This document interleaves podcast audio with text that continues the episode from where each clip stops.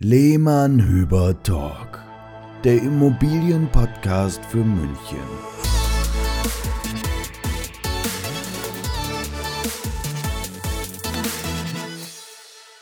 Servus und Hallo, wieder zur neuen Podcast-Folge von Lehmann Hüber Talk. Heute nochmal zu Gast der Jakob Bader. Herzlich willkommen, Architekt in München. Wir freuen uns, dass Sie erneut den Weg zu uns gefunden haben und wir plaudern heute mal über die Themen wie zum Beispiel Wohnfläche. Sehr interessant, sehr gerne. Guten Tag. Ja, das ist in der Tat ein Thema, um das es sehr viel Falschwissen und Halbwissen gibt. Ich meine, dass ein Wohnzimmer Wohnfläche ist, wissen noch die meisten. Was aber, Nutzfläche ist, auch noch. Ja, so ja dann geht es aber schon wieder in den Graubereich. Ja. Das wäre eigentlich schon das erste Thema, der Begriff Wohnnutzfläche. Gibt es den überhaupt? Gibt's den? Ja, ich frage mich das auch immer, wenn ich Makleranzeigen sehe, ehrlich gesagt. Okay. so, schön, dass Sie da waren, Herr Bader. ja, in der Tat. Ähm, gut, wir haben ja auch eine Schule hinter uns, Sebastian, und, und haben es gelernt von der Pike auf, was es heißt und was es nicht heißen darf. Aber jetzt nutzen wir natürlich die Chance, wenn wir schon Architekten hier haben, um es einfach nochmal ganz genau zu erfragen und vor allem um Aufklärung zu schaffen. Denn ähm, dass das durchaus Auswirkungen, große Auswirkungen haben kann auf Kaufpreis, wir erleben es ja immer Haftungsthemen etc., ist natürlich äh, äh, bekannt und wir in unserem täglichen Maklerleben mit den Bewertungen, die wir anstellen, da bekommen wir des Öfteren mal ganz offene Münder und große Augen, die uns dann angucken und sagen, das hat aber der Bauträger anders gesagt. E-, eben, das ist eben oft das Thema. Wenn wir dann zu Bewertungen in die Immobilien kommen, ob es jetzt Wohnungen im Dachgeschoss sind oder Erdgeschosswohnungen mit Souterrain oder Häuser, und dann ähm, legen wir auf Basis der Unterlagen, die wir uns halt vor der Bewertung anschauen, die Grundrisse. Wir prüfen die Wohnfläche nach unserem besten Wissen und Gewissen und sagen dann so, Ihre Immobilie hat 92 Quadratmeter und mal ähm, realistischer Quadratmeterpreisstand heute ist gleich Marktwert so und so. Klammer auf und wir schauen uns auch die genehmigten Pläne, die bei der LBK liegen, so. an. Und zum Thema Makler, ja, wir machen das. Und man kann sich diese Arbeit sparen, aber dann kommt halt ganz oft nur Mist raus. Das ist ein Aufwand, den betreiben wir aber, weil wir ja wissen, wenn da der rote, berühmte rote Stempel drin steht, äh, nicht zum dauerhaften Wohnen geeignet. So ähnlich, danke Sebastian, du korrigierst mich. Ähm, dann hat das natürlich für die komplette Wohnflächenberechnung dieser Wohnung Folgen und am Ende muss da auch ein anderer Wert dahinter stehen. Eben, das, das darauf wollte ich hinaus. Ähm, wenn wir dem Kunden dann sagen, 92 Quadratmeter hat Ihre Immobilie und er sagt dann, nee, ich habe es aber gekauft mit 120 und habe damals den und den Betrag gezahlt, dann lag der Fehler schon mal im Einkauf. Und deswegen soll diese Folge, und zwar relativ kurz und knapp und prägnant, ein bisschen dabei helfen einzuschätzen, was kaufe ich denn da wirklich ein, wenn ich über einen anderen Makler, der es weniger prüft, kauft oder über einen Bauträger, weil da wird da relativ viel Schindluder getrieben und sich in Grauzonen bewegt. Deswegen würde ich jetzt sagen, ich werfe einfach mal so ein paar Begriffe in den Raum und Sie erzählen dazu ein bisschen was, wie man das Ganze korrekt ansetzt. Also erstmal ist ja noch das Thema, gilt denn jetzt noch eine alte DIN aus den 70er Jahren oder ist es die Wohnflächenverordnung?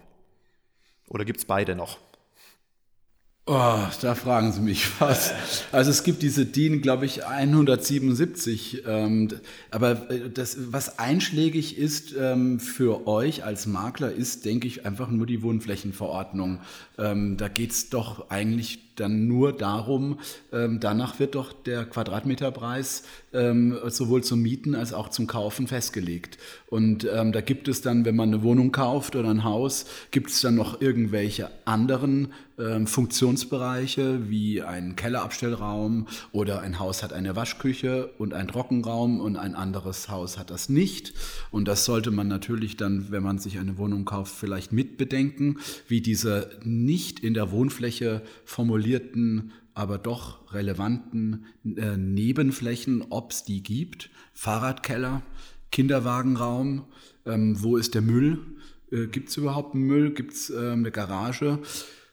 Und das alles gehört nicht zur Wohnfläche natürlich dazu. Zur Wohnfläche gehört nur das, was ich mit die Türe, die ich aufschließe zu meinem Haus oder zu meiner Wohnung, was dann miteinander verbunden ist und beheizbar ist, bis auf den Balkon und die Terrasse, mhm. die wiederum anteilig mit hinzugerechnet werden darf. Genau, kurzer Einwurf dazu. Da sagt ja die Wohnflächenverordnung zwischen ein Halb und ein Viertel. Bauträger machen erstmal alles pauschal zu ein Halb, weil sie dann mehr Wohnfläche verkaufen können. Wir stehen halt oft vor der Herausforderung, es ist eine Wohnung mit 100 Quadratmeter und eine Dachterrasse mit weiteren 100 Quadratmeter. Wenn man die jetzt zur Hälfte ansetzt, verzerrt sie erstmal alles. So ist es ja. Also das ist, würde ich sagen, ein Riesenproblem. Ich habe es in München noch nie gesehen, dass irgendwo jemand eine Wohnung vermietet hat oder verkauft hat, wo die Terrasse oder ähm, der Balkon nicht ähm, zur Hälfte angesetzt äh, worden ist. Aber tatsächlich steht in der Wohnflächenverordnung, dass es zunächst zu einem Viertel angesetzt werden soll, maximal zur Hälfte.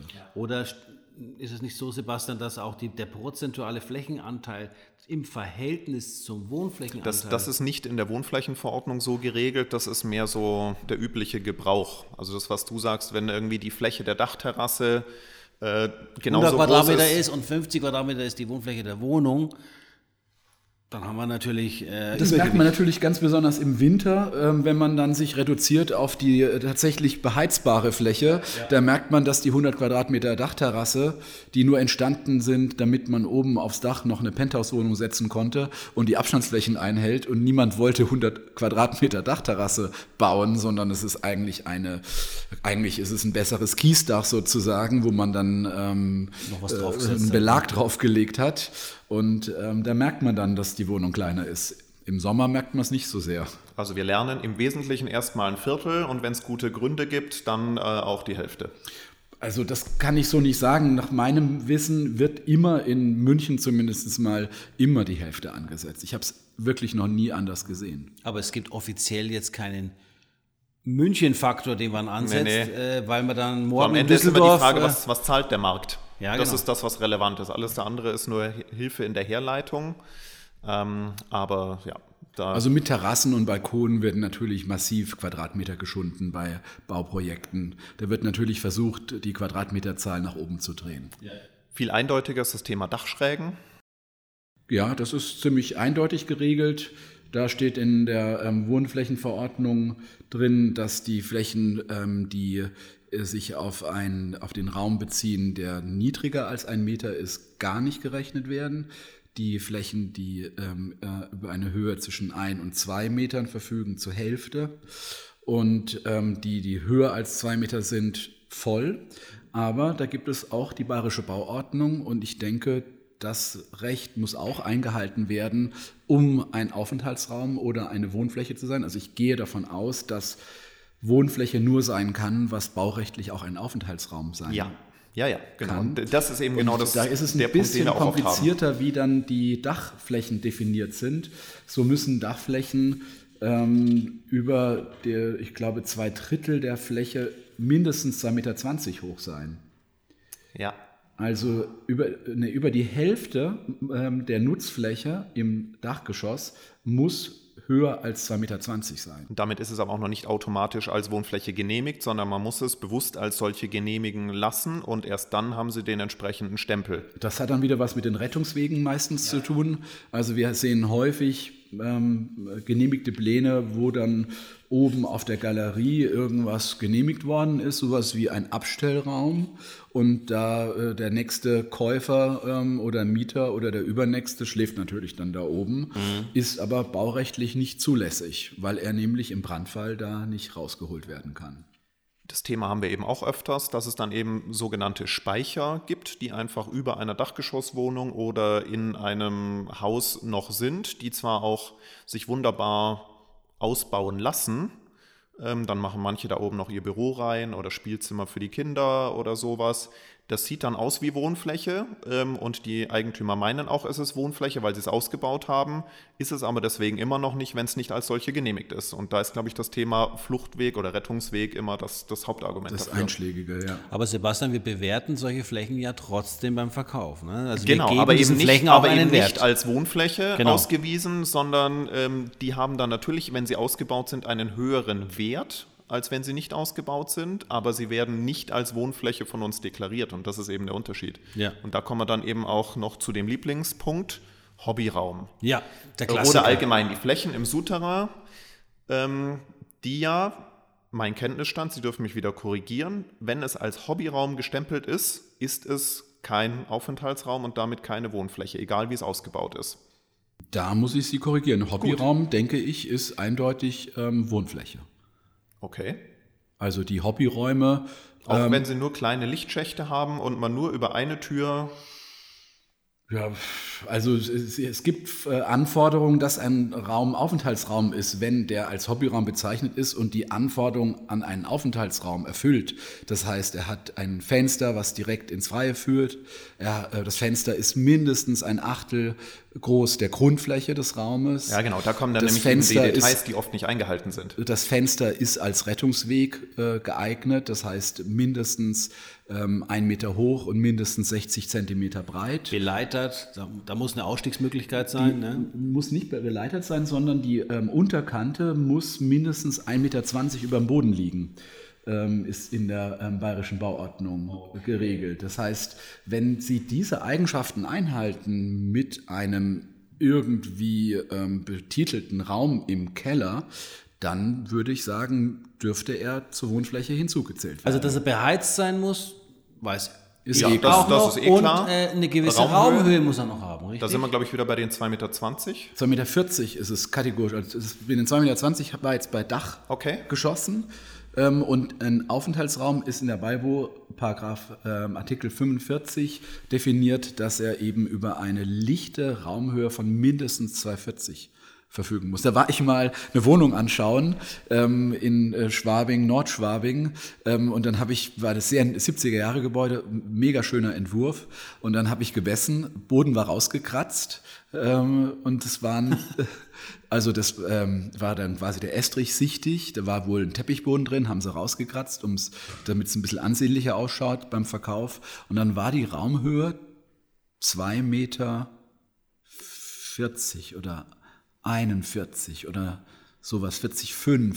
Dann habe ich gesagt, da war wahrscheinlich ein Teppichboden drin. Wenn jetzt ja jemand ein Parkett reinlegt, dann landet das schwuppsdiwupps bei unter 2,40 Meter, 2,39 Meter oder 2,38,5 Meter, dann ist es nach Beibo gar kein Aufenthaltsraum mehr. Und das hat ähm, in der Wohnung, die hatte, es war eine, teilweise Maisonette, also teilweise zweigeschossig mit Feuerplatz, total schick. Und teilweise eben die Schlafzimmer nur 2,40 Meter hoch, aber nur mit Linoleum oder Teppichboden und nicht mit Parkett. Okay. Muss man höllisch aufpassen. Bis Sach, ja. Ja, wenn man sowas jetzt Augen zum Beispiel bei der Bodenwahl. Ja, wenn man jetzt zum Beispiel sowas vermietet und dann haben sie da jemanden drin, der die bayerische Verordnung kennt, dann sagt er, pass mal auf, ähm, hier ist zwei Drittel der Wohnung gar kein Aufenthaltsraum.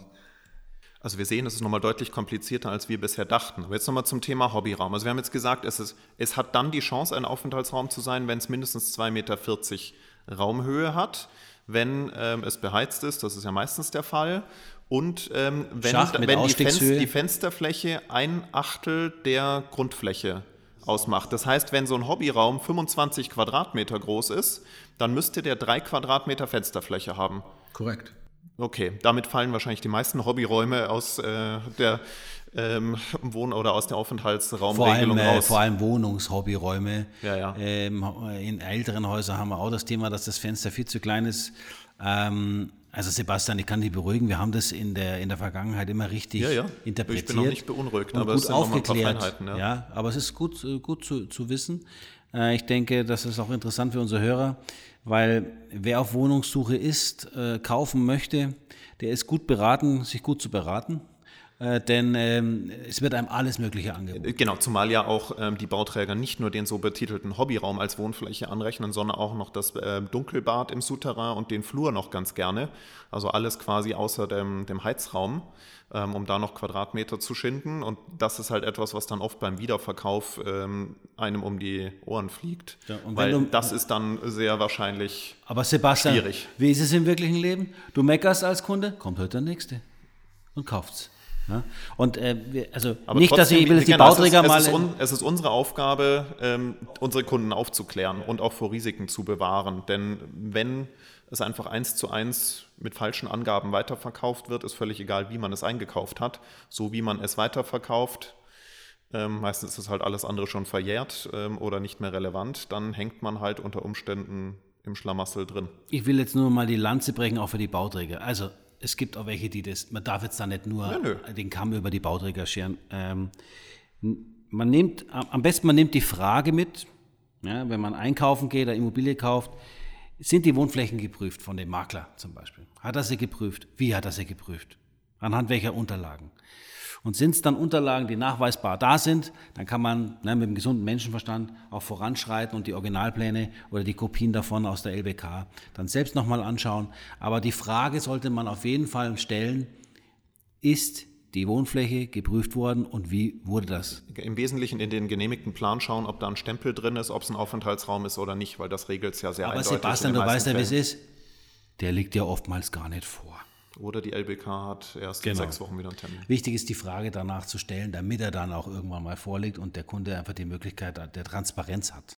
Das ist erstaunlich, dass ähm, die Leute, äh, wenn sie ein Auto kaufen, auf die Reparaturhistorie unglaublichen Wert legen und dass das Scheckheft gepflegt ist, das Fahrzeug. Aber wenn sie Immobilien kaufen, dann denken sie nicht mal drüber nach, ähm, ob das Haus überhaupt genehmigt worden ist, also ob überhaupt Baurecht besteht, ob das überhaupt so genutzt werden darf. Also die grundlegenden Voraussetzungen, dass die Immobilie einen Wert hat, ist die Rechtslage und da wird überhaupt nicht danach gefragt. Da geht keiner zur Lokalbaukommission und schaut sich den Akt an. Da verlangt niemand vom Makler oder vom Verkäufer die Pläne und der Verkäufer hat sie im Zweifel nicht mal. Ich kenne Immobilien, die sind keine ähm, 30, 40 Jahre alt, da weiß keiner, wo die Pläne sind und die sind nicht bei der LBK und die hat keinen Eigentümer mehr. Das heißt, das Haus steht, aber es hat eigentlich kein verbrieftes Baurecht. Wenn Sie was dran ändern wollen, dann befinden Sie sich im rechtsfreien Raum. Dann müssen Sie erstmal nachweisen,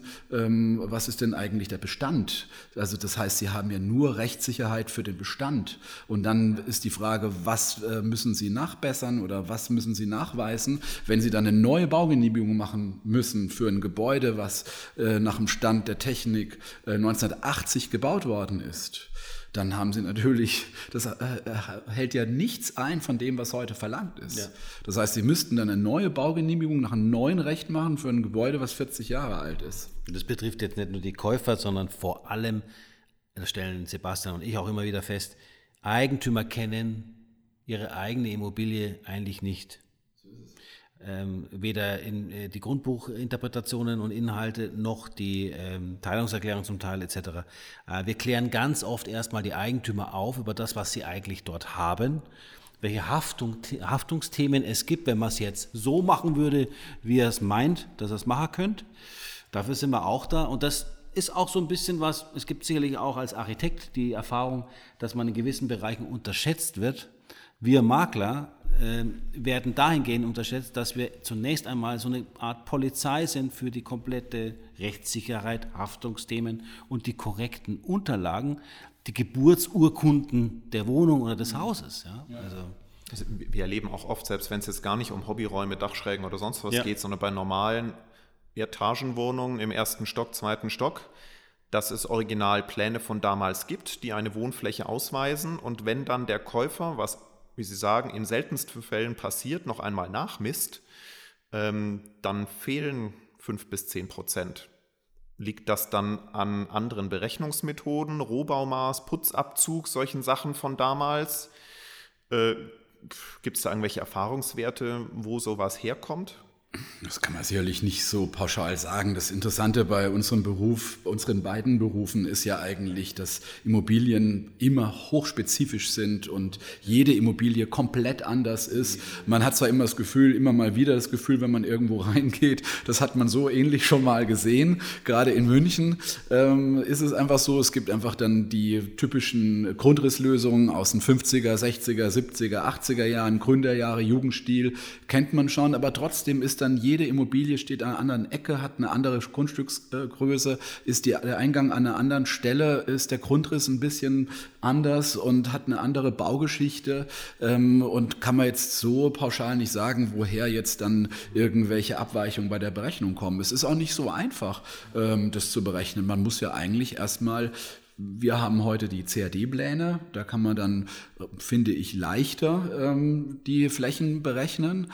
Ähm, ist aber immer dann erstmal nur 2D. Sobald es dann Dachgeschoss wird, wird es dann ein bisschen komplizierter mit den Gauben und Dachflächenfenstern, mit den Raumhöhen, eben das Kniestöcke, das festzulegen, wo ist denn eigentlich hier die 1 Meter Grenze, 2 Meter Grenze.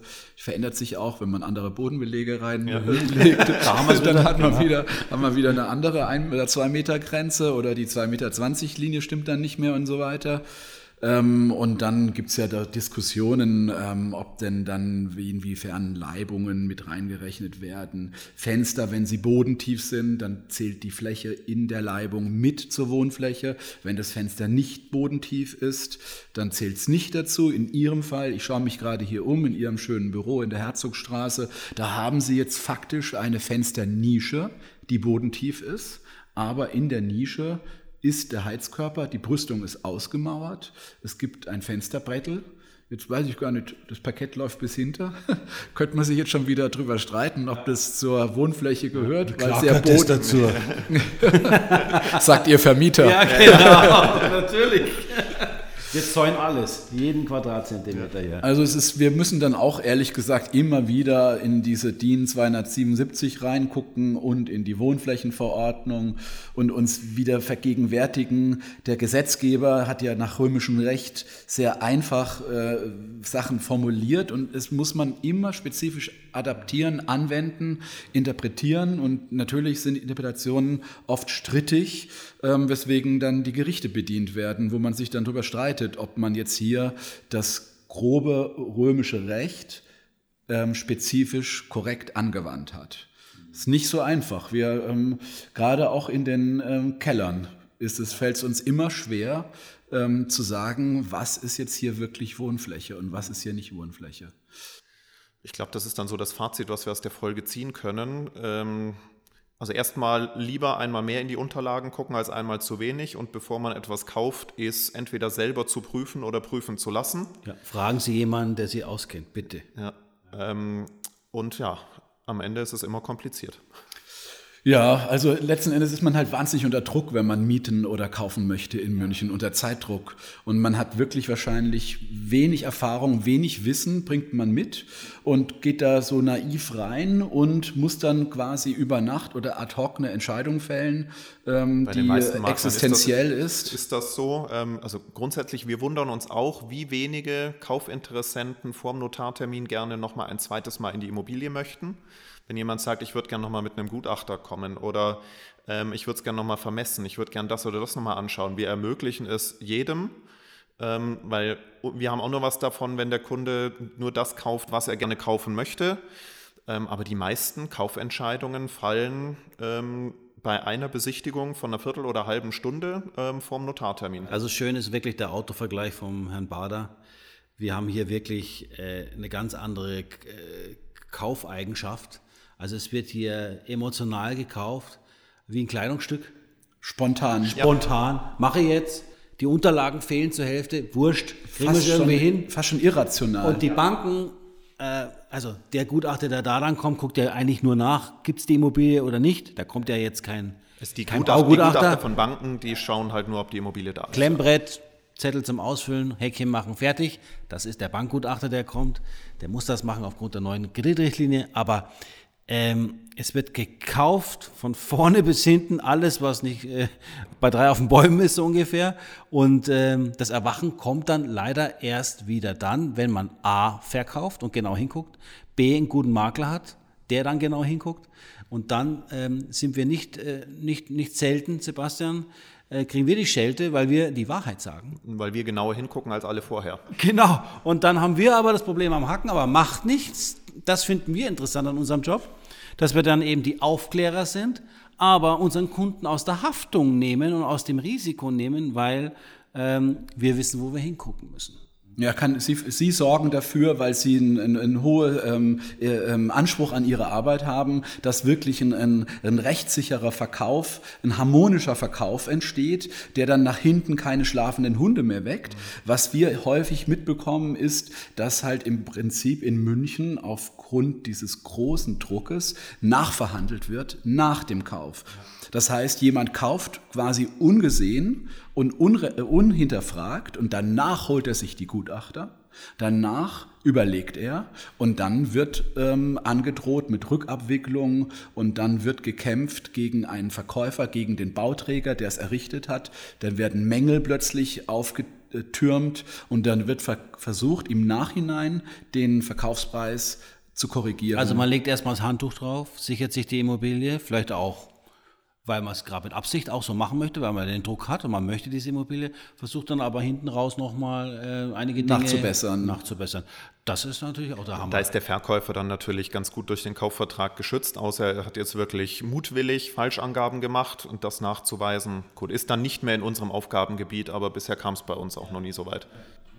Also das ist bei Neubauten, wenn dann irgendwie äh, ähm, äh, Mehrfamilienhäuser errichtet werden mit Tiefgarage und dann irgendein windiger Bauträger da irgendwas hingerotzt hat, ähm, ist es inzwischen Usus. Die Leute kaufen spontan, weil sie Druck haben, lange Leidenshistorie und dann wird danach, äh, mhm. nachdem der Notartermin gewesen dann ist, der, der Preis nachverhandelt. Und dann werden die Mängel, die natürlich bestehen, weil beim Bauen entstehen da und dort vielleicht äh, Mängel oder zumindest mal optische Mängel und dann wird das halt mit einem Gutachter, holt man sich jemanden von TÜV oder DIKRA oder irgendwelche Bausachverständigen und versucht den Preis zu korrigieren zu seinen Gunsten. Spannendes Thema. Sehr also, spannend und äh, gibt schon wieder Ideen wer für, sich an eine Immobilie bindet. Genau und äh, wir haben auch schon wieder schöne äh, Ideen für einen weiteren Podcast mit Ihnen.